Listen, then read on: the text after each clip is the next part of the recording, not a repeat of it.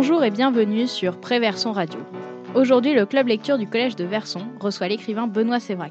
Monsieur Sévrac, bonjour. Bonjour.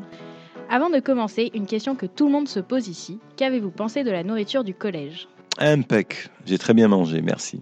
Arrêtez de vous plaindre de la cantine. Je laisse la parole à Romane pour vous présenter en quelques mots. Bonjour Romane. Bonjour Laure, bonjour Benoît Sévrac. Bonjour, Roman.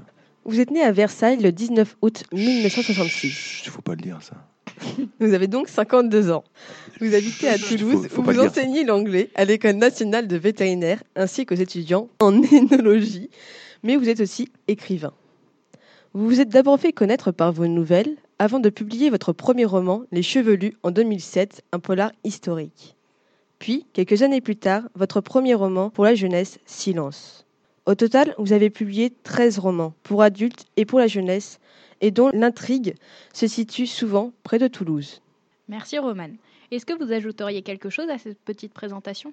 Non, non, c'est très complet. Je, je pense que c'est 12 romans, c'est tout. Je voudrais peut-être préciser ça. Je, je compte 12 romans, mais, mais sinon, c'est une bonne présentation, effectivement. Avez-vous l'habitude de rencontrer des collégiens? Oui, c'est quelque chose que je fais avec beaucoup de plaisir et assez régulièrement. euh, quasiment chaque semaine, j'ai euh, l'occasion de rencontrer des, des collégiens, des lycéens.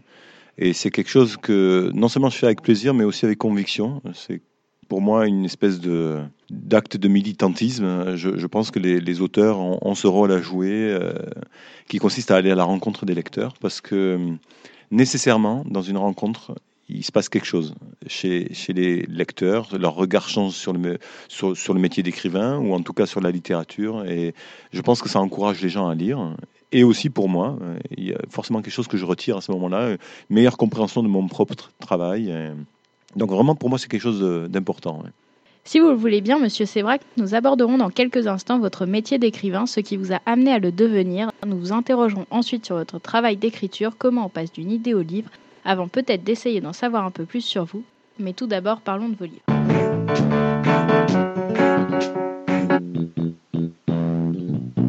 Vous écrivez des romans adultes et des romans jeunesse. Lesquels sont les plus difficiles à écrire? Euh, alors ça, pour moi, la, réponse est, très simple. Il y a pour, moi les mêmes difficultés d'écriture, que ce soit en ado ou en adulte. Euh, contrairement à ce qu'on pense, et en général on pense ça tant qu'on n'a pas écrit des romans pour ados, euh, les difficultés sont les mêmes. Euh, J'écris d'ailleurs, euh, si on compte en nombre de signes, on peut dire en nombre de pages ou en nombre de mots, mais nous, euh, dans, le, milieu de, l'édition, on compte en signes, c'est-à-dire en caractères et espaces compris. J'écris autant de, signes par jour euh, en littérature ado qu'en littérature euh, adulte. Euh, simplement, les bouquins de littérature adulte me prennent plus de temps parce que tout simplement, ils ont plus de pages, ils sont plus, plus longs en général. Mais le niveau de, difficulté est le, même. Les, problèmes d'em- d'empathie pour les personnages, la construction des personnages, c'est pareil. Le, les, figures de style, les questions de figures de style sont les mêmes. Les questions de narration, de temps de narration, de point de focalisation, c'est-à-dire le point de vue euh, du narrateur. Tout ça, c'est les mêmes difficultés. Les ellipses, les questions de rythme. Techniquement, c'est aussi difficile. Simplement, pour moi, quand j'écris pour les ados, j'ai pas la même chose à dire que, que, pour les adultes. Je, n'ai pas euh, le même propos à tenir et je ne m'adresse pas à des adultes quand j'écris pour des ados. Je suis conscient que j'écris pour des ados. Donc c'est tout. Euh, tout. La seule question que je me pose, c'est à qui est-ce que j'ai envie de raconter cette histoire? Dès le départ. Mais après, les difficultés sont les mêmes. Je vais à présent donner la parole aux membres du club lecture. Vous évoquez la drogue, le djihad, les migrants syriens. Pourquoi vos romans jeunesse s'appuient autant sur des sujets de société? Alors ça, c'est, il n'y a pas de raison, il n'y a pas de choix de ma part. Je suis euh, quelqu'un qui, euh, par affinité de lecture, déjà en tant que lecteur, mais et donc par affinité d'écriture, euh, se, se dirige plus, spontanément vers euh, du réalisme, c'est-à-dire des choses qui euh, sont plausibles, qui psychologiquement sont ancrées dans une certaine forme de réel. Et, et- ça, c'est ma nature. Je suis pas du tout attiré par le fantastique, pas du tout attiré par le thriller, qui pour moi est une forme de fantastique quelque part, le thriller qui consiste à, écrire des histoires de, tueurs en série complètement, euh, complètement malsains, avec une psychologie euh, complètement torturée. Mais parce que pour moi, tout ça, ce sont des choses très très éloignées de la réalité. Et, euh, donc, j'ai pas du tout l'intention d'écrire dessus, puisque je n'aime même pas lire sur, sur ces thèmes-là. La- L'actualité, parce que tout simplement, je crois que moi-même, je, dans mon acte d'écriture, je cherche une explication à tout ça. Euh, des espèces de clés euh, de lecture ou des, grilles de lecture de, ce qui se passe autour de moi. Et j'essaie de, me consoler aussi de l'être humain. Parce que l'être humain, euh, dans ce qu'il est, dans ce qu'il est, de ce qu'il est en train de devenir, me, désespère. Et en même temps, évidemment, j'aime l'humain parce que je pense que pour écrire le genre de bouquin que j'écris, il faut, il faut être un, grand humaniste. Moi, je me définis comme un humaniste, mais en même temps un humaniste désespéré par le genre humain. Donc, je, pense que j'essaie de me soigner, de me guérir de, cette espèce de, dépression euh, constante. Euh, et, les, bouquins sont, sont, une bonne solution. Après, euh, j'offre ça à la lecture, mais, mais d'abord, je pense que mon premier lecteur, la première personne à qui je parle quand j'écris, c'est moi. C'est pas un choix. En tout cas, ce qu'il faut comprendre, c'est que c'est pas un choix. Ça s'impose à moi. Et, et ça, c'est vrai pour tous les, tous les auteurs, quels qu'ils soient, dans quelques genres qu'ils soient, on, on, ne choisit pas ce qu'on écrit. Ça s'impose à nous. Un poète, on ne lui pose jamais la question de savoir pourquoi il écrit de la poésie. On comprend que c'est une urgence qui s'impose à lui. Un, un, auteur de roman noir, comme je me définis, c'est pareil. Bonjour, je m'appelle Mao. Bonjour Mao. Quel est le livre dont vous êtes le plus fier ou que vous préférez? Ah, alors c'est impossible pour moi de répondre à cette question. C'est comme si tu es, euh, je sais pas si tu es, euh, toi, si tu as des frères et sœurs et, que tu poses la question à tes parents de savoir le, lequel de tes frères et sœurs ou, de toi ils préfèrent. C'est une question à laquelle un, parent normalement constitué ne peut pas répondre.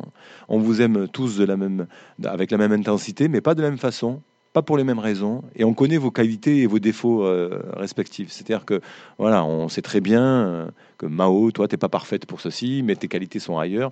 Mais de toute façon, tes parents, ils t'aiment de la même façon qu'ils aiment, euh, en, tout cas, avec la même intensité. Donc, pour moi, mes bouquins, c'est pareil. Je connais les défauts de mes bouquins, je connais les qualités de mes bouquins, mais chaque bouquin a été une aventure aussi. Ça a correspondu à six mois, un an ou un an et demi de ma vie. Euh, j'ai plongé pendant euh, 12 mois ou 18 mois euh, dans un personnage, dans une histoire, et ça m'a accompagné pendant 6 mois à 2 ans. Encore une fois, ça dépend du projet d'écriture, mais ça m'a accompagné. Ça, a été c'est représentatif d'une période de ma vie. Je ne peux pas me détacher de ça, je ne peux pas nier ça, je ne peux pas dire je préfère tel roman par rapport à tel autre. Simplement, je vois qu'il y a des défauts dans, tel roman, et j'aurais pu faire les choses autrement ou quoi, mais ça fait partie de l'histoire du roman. Je cherche pas à les modifier, mais euh, après, il y, a des romans qui ont été plus faciles à écrire que d'autres. C'est tout. La seule, la seule affinité que je peux avoir par, par rapport à un roman vis-à-vis d'un autre, c'est la, la, facilité ou la difficulté qu'il m'a qu'il m'a qu'il a, qu'il a demandé, enfin ou qu'il a provoqué en moi. Mais euh, non, non, il n'y a pas de, de, bouquin préféré. Et surtout, ce qu'il faut comprendre, à la différence d'un enfant, euh, c'est qu'un enfant, même adulte, il reste notre enfant. Un bouquin, moi, quand il sort, euh, je m'en détache complètement. C'est-à-dire qu'il est publié, après il appartient au lecteur. Et moi, je m'en détache. Je n'y pense plus du tout. À tel point que j'oublie mes histoires. Et même euh, des fois, des, lecteurs qui me posent des questions sur des personnages, j'ai complètement oublié que tel personnage existait. Et c'est parce que je m'en détache, je passe à autre chose.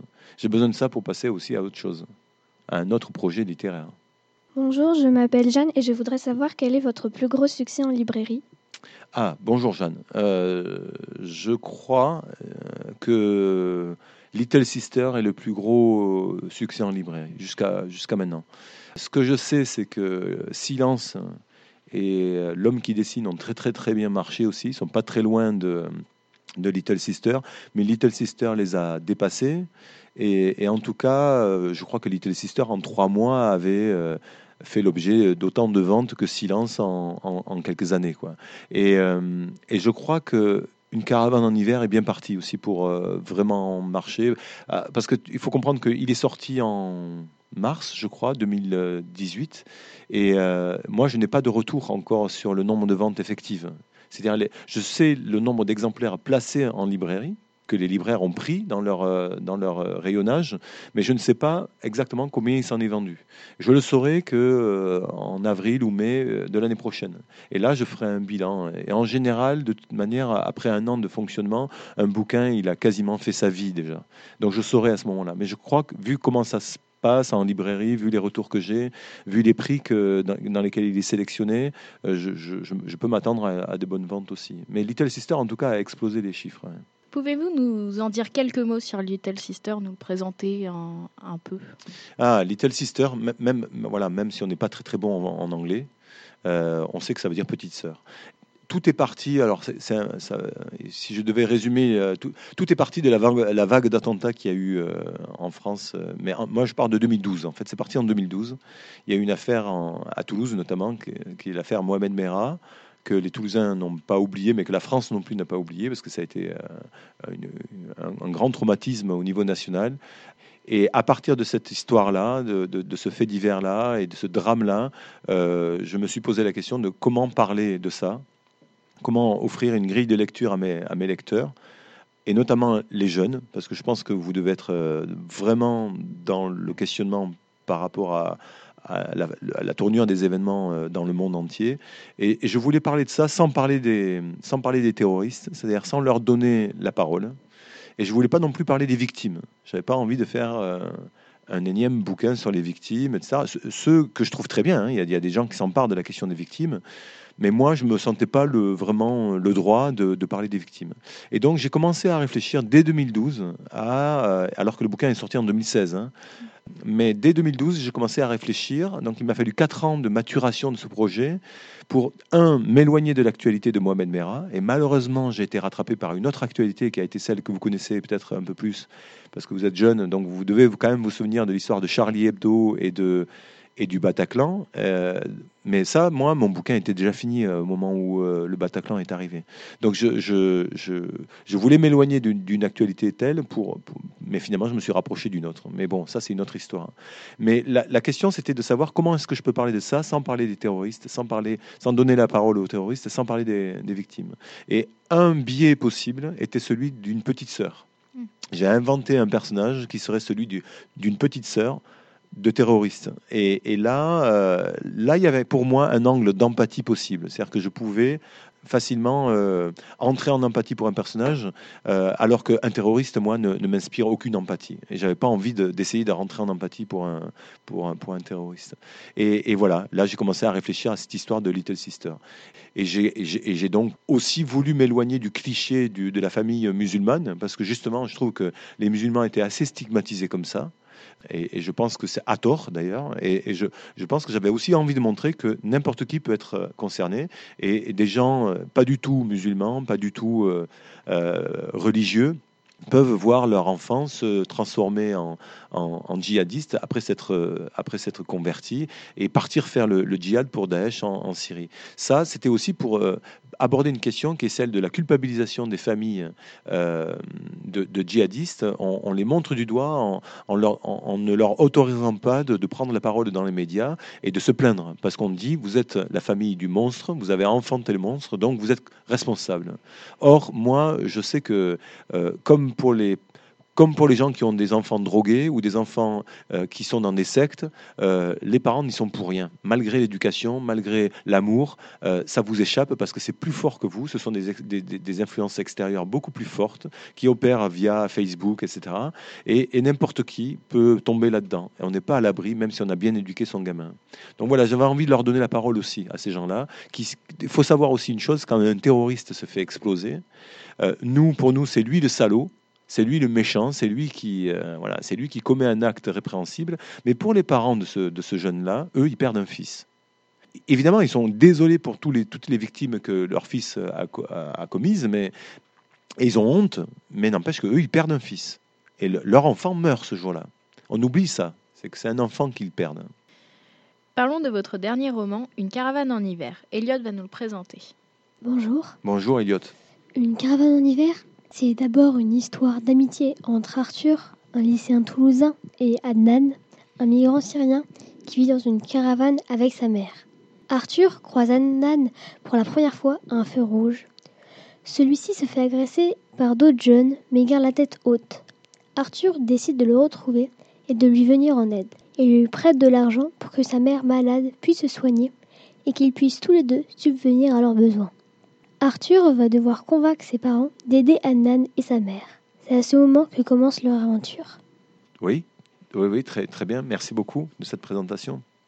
Pour moi, c'est très bien de retenir que c'est une histoire d'amitié. Et surtout, c'est l'histoire d'un jeune euh, de 15 ans, ou 16 ans, ou 15, ouais, non, si un peu plus, 16 ans, qui, euh, qui décide un peu maladroitement, parce que, bah, parce que voilà, à son âge, c'est compliqué de, prendre ce genre de responsabilité. Donc il le fait euh, un peu maladroitement, mais avec le cœur. Il décide d'aider son prochain, en fait. Il décide d'aider quelqu'un qui est euh, dans, le besoin, qui est en train de dont la mère est en train de mourir de maladie, et, et il cherche pas à réfléchir plus loin, il va les aider. Donc il suit son instinct, ou il suit son, sa, bonté et sa générosité. Et pour moi, ça, c'est primordial de bien expliquer que à 15 ans ou 16 ans, on peut avoir des espèces d'impulsions comme ça qui sont dans le juste. C'est pas un instinct, c'est on suit ce, que ces tripes disent. Et j'avais envie de, de, montrer que même quand on est maladroit, à 15 ans ou 16 ans, la sensibilité, la, la oui, la sensibilité, la, la, conscience de certaines choses est déjà en place dans un individu. Euh, vous n'êtes pas loin d'avoir 15 ans. Euh, moi, je pense qu'à 15 ans, on est déjà un individu formé on a déjà sa sensibilité, on a déjà ses convictions, on a déjà son orientation, on est déjà l'être humain qu'on va rester, en fait. Après, plus tard, on grandit, et puis il y a les filtres de la culture, il y a les filtres du, monde du travail, il y a les filtres de, la société qui attend des choses de vous, etc. Et donc on met un peu sous le boisseau toutes ces, sensibilités-là et on les rend plus raisonnables. Mais je pense qu'on a tort. Je pense qu'il faut être, faut être un adulte capable de toujours s'insurger contre quelque chose qui ne va pas il faut être un adulte capable de suivre ses sentiments, de suivre sa sensibilité sans se poser plus de questions que ça et d'agir. Et là, Arthur est un jeune qui montre finalement l'exemple à ses parents. Ses parents, ils sont comme beaucoup de parents, moi y compris. Hein. Je me sens pas meilleur que les autres, mais il est comme beaucoup de parents. Il est, il est, c'est-à-dire que les, parents, pardon, ses parents sont comme beaucoup de parents. Ils sont sensibles au sort des Syriens. Ils disent ah les pauvres, mais en même temps ils font rien. Et Arthur va leur donner une leçon d'humanisme. Il va leur dire, ben non, ici, il faut agir. Alors, il le fait pas bien, donc il l'engueule au début, il le, gronde parce qu'il ne fait pas les choses comme il faut. Mais finalement, ils évoluent, eux. À l'intérieur du roman, tu, tu, tu, remarqueras, ou tu as remarqué que les, parents d'Arthur évoluent et vont vers euh, leur fils, finalement. Et ils vont assumer ce qu'ils auraient dû assumer depuis le départ, c'est-à-dire faire correctement, de façon adulte et responsable, quelque chose que leur fils leur, leur a demandé de faire. Pour moi, c'est ça, avant tout, une caravane en hiver. Après, c'est un polar. Hein. La maman d'Adnan est enlevée et euh, démarre une histoire policière à laquelle ils sont mêlés, mais, c'est avant tout une leçon d'humanisme, pour nous tous, et moi y compris. D'ailleurs, ça m'a aidé à réfléchir sur mes propres euh, pratiques euh, de citoyen que de travailler sur ce, sur ce roman-là, parce que ça m'a amené à rencontrer des Syriens, etc. Donc, après, à titre personnel et citoyen, ça m'a amené à redéfinir certaines choses. Une dernière question, peut-être? Bonjour. Bonjour. Euh, Est-ce que vous êtes en train d'écrire un nouveau roman et quel en est le thème? Ah oui, bien sûr. Alors, il faut savoir que le temps d'édition étant ce qu'il est, moi, non seulement je suis en train d'écrire un roman, mais j'ai déjà fini un roman euh, depuis la sortie de Une caravane en hiver. Euh, C'est-à-dire que je, Une caravane en hiver est sortie en, en, en mars ou mai, je ne sais plus, mars euh, 2018. Et euh, j'avais déjà commencé à attaquer euh, ce qu'il était signé depuis longtemps, préparé depuis longtemps, etc. Mais moi, j'avais déjà attaqué l'écriture d'un roman adulte que j'ai fini en septembre et, euh, que j'avais commencé fin 2017. Ouais, à peu près octobre 2017. Donc j'ai travaillé un an dessus, un an d'écriture, mais avant ça, j'avais commencé à travailler ma documentation dessus. Il était sur le thème de la détention. Euh, je n'ai pas envie d'en dire beaucoup plus parce qu'il est signé euh, à la manufacture de livres, il sortira à la manufacture de livres, mais on n'a pas encore de titre et j'ai pas trop envie d'en parler encore pour l'instant. Mais il y, a le thème de la détention parce que j'ai animé un atelier d'écriture en prison, ça m'a marqué et euh, ça a été une expérience forte hum, humainement et j'avais envie de, de, partir de ça pour, pour en parler. Donc ça c'est fait et là je suis en train d'écrire et même j'ai quasiment terminé un roman jeunesse donc pour les ados, sur le thème, euh, le thème, on va dire, c'est le thème de l'occitanisme. Alors l'occitanisme, pour vous, ça peut-être en Normandie, ça vous dira rien, mais c'est euh, nous, dans ma région, on est, des Occitans. Et, et c'est pas qu'une région administrative aujourd'hui, ça a été euh, très longtemps une région historique. On, a une langue qui est l'occitan, on a une culture et on a un passé. Voilà. Et, et ce sont des questions que je me suis jamais trop posées et en même temps, si, parce que je viens d'une famille qui se pose ce genre de questions, qui est très militante. Il y a beaucoup de gens qui sont militants dans ma famille euh, et qui sont des occitanistes, donc des militants pour la reconnaissance de, de la culture occitane. Et moi, par réaction euh, vis-à-vis de ma famille, j'ai souvent refusé cette dimension-là de moi. J'ai pas voulu trop me poser de questions et j'ai toujours affirmé que j'étais français, point barre. Et euh, il se trouve que cet été, j'ai fait un voyage aux États-Unis dans une. J'étais en résidence d'écriture pendant trois semaines dans une tribu d'Indiens. Ce sont- ce- C'est des Indiens Osages. La, nation s'appelle les Indiens Osages en Oklahoma.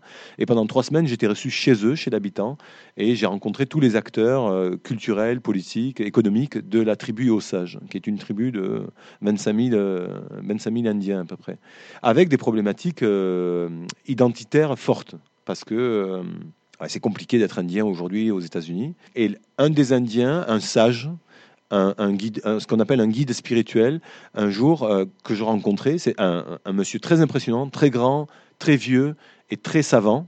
C'est lui qui a inventé l'alphabet euh, Osage euh, et très militant. M'a regardé droit dans les yeux et la première chose qu'il m'a dite, c'est Tu viens de très loin pour me rencontrer. J'ai dit oui. Alors vous imaginez l'Indien, vous voyez, avec le regard d'Indien euh, lointain comme ça, très très très grave, très euh, pas du tout souriant, euh, très impressionnant. Et il me dit c'est bien. Tu viens au nom d'une association qui s'appelle Oklahoma Occitanie. Oui. Donc tu es occitan. Je fais oui. Alors j'ai dit oui pour résumer. Et il me dit tu t'intéresses à ma culture et tu es triste de voir que ma culture disparaît. Tu me l'as dit. Tu es admiratif du travail que nous faisons pour sauver notre culture. Je fais oui effectivement. Comme beaucoup de blancs qui viennent d'Europe, tu es très concerné par notre culture indienne. Je fais oui. Et toi, ta culture, qu'est-ce que tu fais pour ta culture? Et j'étais incapable de répondre quoi que ce soit parce que en fait, je ne fais rien pour ma culture. Et, euh, là, ça a été un, grand questionnement euh, métaphysique pour moi, ou identitaire en tout cas. Et, et je me suis dit, il va falloir que je creuse cette question. Et donc, j'ai décidé d'écrire un roman qui s'adressait à vous, euh, les ados, sur la question, entre autres, de la question de, de- de l'identité régionale. Mais en même temps, comme j'ai pas envie d'aborder la question de façon frontale, je suis passé par le par le biais de, comme je le fais souvent, par le biais d'une autre histoire à l'intérieur de cette histoire, qui est celle de la relation père-fils et du secret de famille, le non-dit dans les familles. Ça, c'est quelque chose qui me hante pour des raisons personnelles que je ne vais pas développer ici, mais c'est quelque chose qui me, qui me travaille énormément. Et en fait, je me rends compte que tout mon travail euh, d'écrivain repose autour de ça, de la question du père et du fils. Regardez bien, même dans une caravane d'hiver, c'est aussi la question. Et, euh, c'est- parce que c'est fondateur, je pense, chez beaucoup de gens, chez beaucoup d'hommes, la relation au père est fondatrice, avec la mère aussi, bien sûr, mais elle est souvent moins problématique que celle du père. Donc voilà, je tourne autour de cette question et je creuse, je creuse le même sillon depuis, depuis toujours, et je crois que je finirai euh, ma vie en creusant ce sillon. On tourne toujours autour de la même faille, en fait. Évoquons maintenant, monsieur Sévrac, votre métier d'écrivain.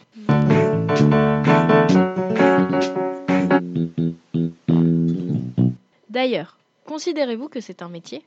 Ah oui, c'est un métier. ouais. Oui, oui, c'est un métier. C'est un mode d'expression, c'est un besoin, c'est une, euh, une urgence, c'est euh, une, vraie nécessité, mais c'est aussi un métier. Il y a toute une dimension économique. Et ne serait-ce que par mon statut fiscal euh, à l'URSSAF, etc., j'ai un numéro de SIRET, je suis un professionnel parce qu'il y a un métier derrière. Il y a toute une chaîne de livres avec plein d'autres métiers aussi. Au-dessus, en dessous, enfin autour de moi.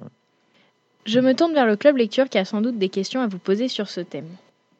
Bonjour Monsieur Sévrac, Bonjour Théodose. Je m'appelle Théodose Théodose. et j'aimerais vous poser une question. Pourquoi vous êtes devenu écrivain? Il y a, il y a- alors, ce serait trop long de répondre à ça. C'est pas un choix. Ce qu'il faut retenir, en tout cas, pour faire très court, c'est pas un choix. Ça s'est imposé à moi. Et, et- et j'avais votre âge, j'écrivais déjà. Et j'étais même bien plus jeune que ça, j'écrivais déjà. Je n'ai jamais cessé d'écrire. J'ai jamais considéré que j'allais être écrivain, parce que pour moi, ça n'existait même pas, cette profession. Euh, j'ai grandi euh, au, au fin fond des Pyrénées, enfin au pied des Pyrénées, euh, au fin fond de la France par rapport à ici, très loin de. Pour, pour moi, les écrivains, c'était barbu et mort. C'était Zola, c'était Victor Hugo, euh, ou alors c'était parisien, ça passait sur les plateaux télé de Pivot, à l'époque c'était Bernard Pivot, et, et ça parlait avec l'accent pointu parisien, et c'était pas moi, quoi. Enfin, je pouvais pas être écrivain, ça n'existait pas pour moi. Donc ça, ça c'est pas quelque chose euh, dont tu es conscient euh, un matin, je me suis pas levé en me disant je serai écrivain. C'est quelque chose dont tu prends conscience petit à petit, qui s'impose à toi, mais surtout dont toi, tu dois prendre conscience tout seul. Parce que personne ne te poussera à ça. Personne dans notre système euh, occidental ne va t'encourager à devenir écrivain. Donc c'est quelque chose de très très lent, de très compliqué. Et, une fois que tu es conscient que tu as envie d'être publié, tu n'es pas encore forcément au stade où tu vas assumer le fait d'être écrivain. Il faut encore, euh, il m'a fallu 3, 4, 5 romans avant d'assumer complètement que j'étais écrivain et de, me, et de me définir comme écrivain et de me présenter aux gens en tant qu'écrivain. Et, il m'a fallu, je te dis, très longtemps avant d'assumer complètement et de me sentir légitime. Maintenant, je sais que ma place dans cette société, elle est celle d'écrivain. Ce que j'ai à, offrir à, mes contemporains, c'est mes, livres. Ma place est là, c'est mon rôle dans cette société. Mais ça fait, c'est très récent en fait, très récent. Ça a quelques années seulement. Alors que ça fait 11 ans que je suis publié, il m'a fallu bien ouais, 5-6 ans avant d'assumer ça. Donc c'est pas un choix. Ne, crois pas que ce soit un choix. Chez moi, hein, je ne dis pas que chez d'autres euh, écrivains, euh, la, question soit, soit, posée comme ça, certainement différemment. Mais moi, ça n'a pas été un choix. Bonjour, je m'appelle Angèle. Bonjour Angèle. Avez-vous déjà rendu visite à des jeunes écrivains au collège ou autre pour leur donner des conseils? Que diriez-vous aux jeunes qui veulent écrire? Je leur dirais d'abord de lire beaucoup. Deuxièmement, je leur dirais d'écrire tout le temps. Troisièmement, de ne pas penser que ce qu'ils écrivent est bon. Parce que quand on est jeune écrivain, en général, ce qu'on écrit, c'est égocentré, inintéressant pour les autres, c'est de la bouse.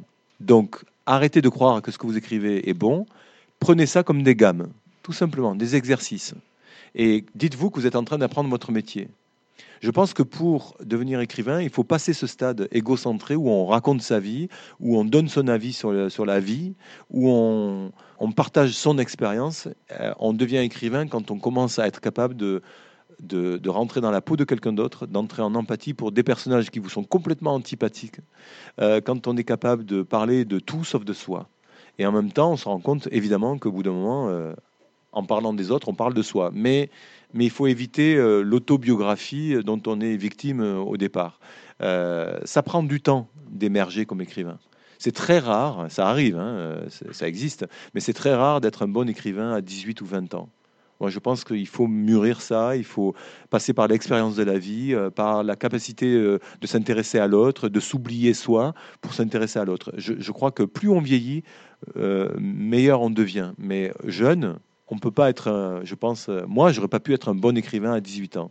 Je pense que j'étais très mauvais, que ce que j'écrivais était très mauvais. Mais je faisais mes gammes comme un musicien avec son, instrument. On ne fait pas un concerto, euh, on ne vient pas s'offrir au public euh, en, concert euh, avant d'avoir travaillé son instrument pendant des années, des années, des années. Et ça, ça demande de la patience, ça demande de l'abnégation, ça demande de la frustration, être capable d'encaisser la frustration. Et, et si tu n'es pas capable de ça, tu arrêteras d'écrire. Mais ça veut dire que tu n'es pas écrivain. Si tu tiens le coup dans cette traversée du désert, c'est que tu es écrivain. Mais écrivez, écrivez, écrivez. Tout, des carnets de voyage, des, journaux intimes, de la poésie, des chansons, des petites histoires, des impressions, des haïkus, n'importe quoi, mais écrivez. Même une recette de cuisine, c'est déjà de l'écriture. On peut trouver un plaisir à écrire une, forme particulière de, recette de cuisine. J'en suis convaincu. Je ne dis pas ça en plaisantant. Tout est écriture, tout est prétexte à écriture. Écrivez, écrivez, écrivez. Et observez le monde autour de vous, tout le temps, tout le temps, tout le temps. Ça veut dire lisez, euh, lisez la presse, intéressez-vous au métier des gens, intéressez-vous aux gens, et, voilà, construisez votre bagage d'écrivain. Tout ça, c'est du matériau qui vous servira tôt ou tard. Essayons désormais d'en savoir un peu plus sur l'écriture et la publication d'un livre.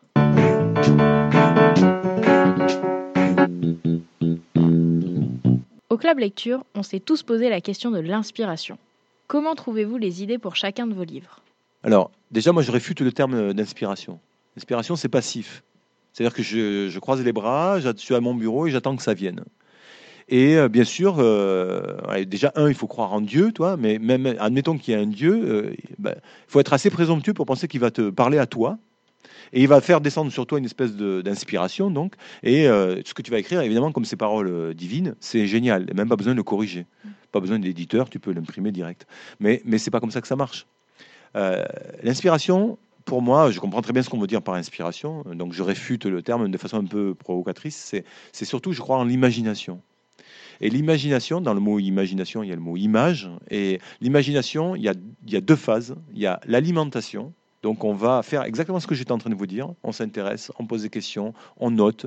Moi j'ai trois carnets de notes sur moi dans mon sac en permanence. Selon le type d'information, je note tout, tout, tout. J'observe en permanence. Tout. Là, je vous observe comment vous vous tenez, comment vous êtes habillé, comment le, le self il est organisé, comment la cour elle a été rénovée, etc. Tout. J'observe tout, je pose des questions sur tout. Tout le temps, tout le temps, tout le temps. C'est très fatigant pour moi parce que ça veut dire qu'en permanence, je suis en alerte. Et je me dis, soit, soit sur le, sur le qui-vive, parce que n'importe quoi peut te servir. N'importe quel élément peut te servir. Euh, 99,9% de ce que je vais observer ou poser comme question aux gens, parce que ça peut être fatigant pour les gens aussi, parce que je les énerve les gens. Au bout d'un moment, ils en ont marre de, me parler, etc. Mais, mais, mais 99% ne servira à rien, mais le 1% qui va me servir pour une scène ou pour un personnage ou pour un départ d'histoire, ce 1%-là, si je ne l'ai pas dans mes carnets de notes, il me manquera. Donc ça, c'est l'imagination, je la stocke, je l'alimente. Et la deuxième phase, c'est la sollicitation. C'est-à-dire que quand je suis dans mon bureau, je suis exactement. alors, il faut bien comprendre que quand un écrivain écrit, tu, tu rien pendant un quart d'heure, et tout d'un coup, pendant cinq minutes, tu entends parce qu'on écrit.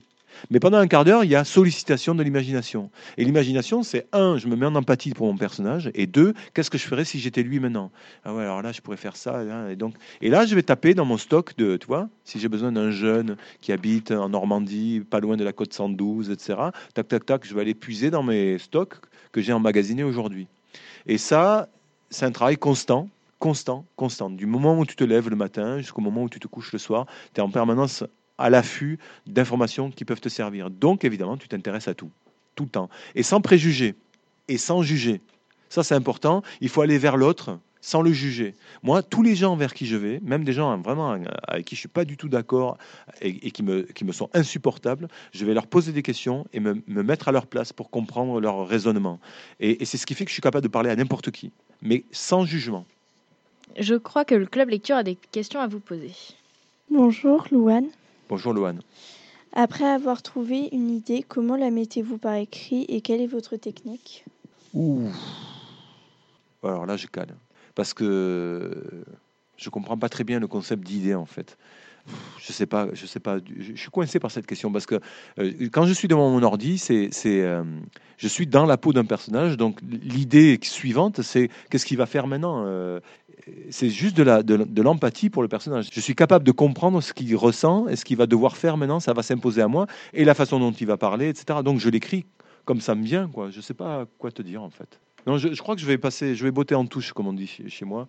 euh, en, en rugby, Euh, je botte en touche parce que je sais pas. Je sais pas vraiment répondre à cette question. Et c'est pas que la question est pas intéressante. hein. C'est c'est juste que je coince. Quelles sont les étapes de la publication d'un livre? Ah, alors une fois que j'ai fini euh, mon roman, d'abord il faut savoir que chaque phrase a été pesée, copiée, collée, modifiée, changée, rechangée, hein, au moins une trentaine de fois, chaque phrase. Quand je finis mon roman, je le laisse décanter un mois à peu près, c'est-à-dire que je le laisse reposer, je le reprends et je recommence. Et je le reprends à nouveau, et je le reprends à nouveau. C'est cool. Enfin, quand j'envoie mon manuscrit à un éditeur, j'en suis au moins euh, à la quatrième version de mon roman. J'ai retravaillé trois, quatre fois mon roman. Dans, dans l'intégralité. hein. Après, je, te le dis, chaque, mot a été euh, modifié dans l'acte d'écriture euh, une, vingtaine ou une trentaine de fois. Bon. Une fois que je suis sûr de mon, bouquin, je le fais lire à, ma compagne, Maïté Bernard, qui est écrivain aussi, et qui va me, guider euh, en me disant si ce roman marche ou pas. Après, je le fais lire à une autre personne. J'ai une autre personne de référence qui va effectivement me confirmer que le roman est à la hauteur ou pas. C'est-à-dire, est-ce que je peux l'envoyer ou pas à un éditeur?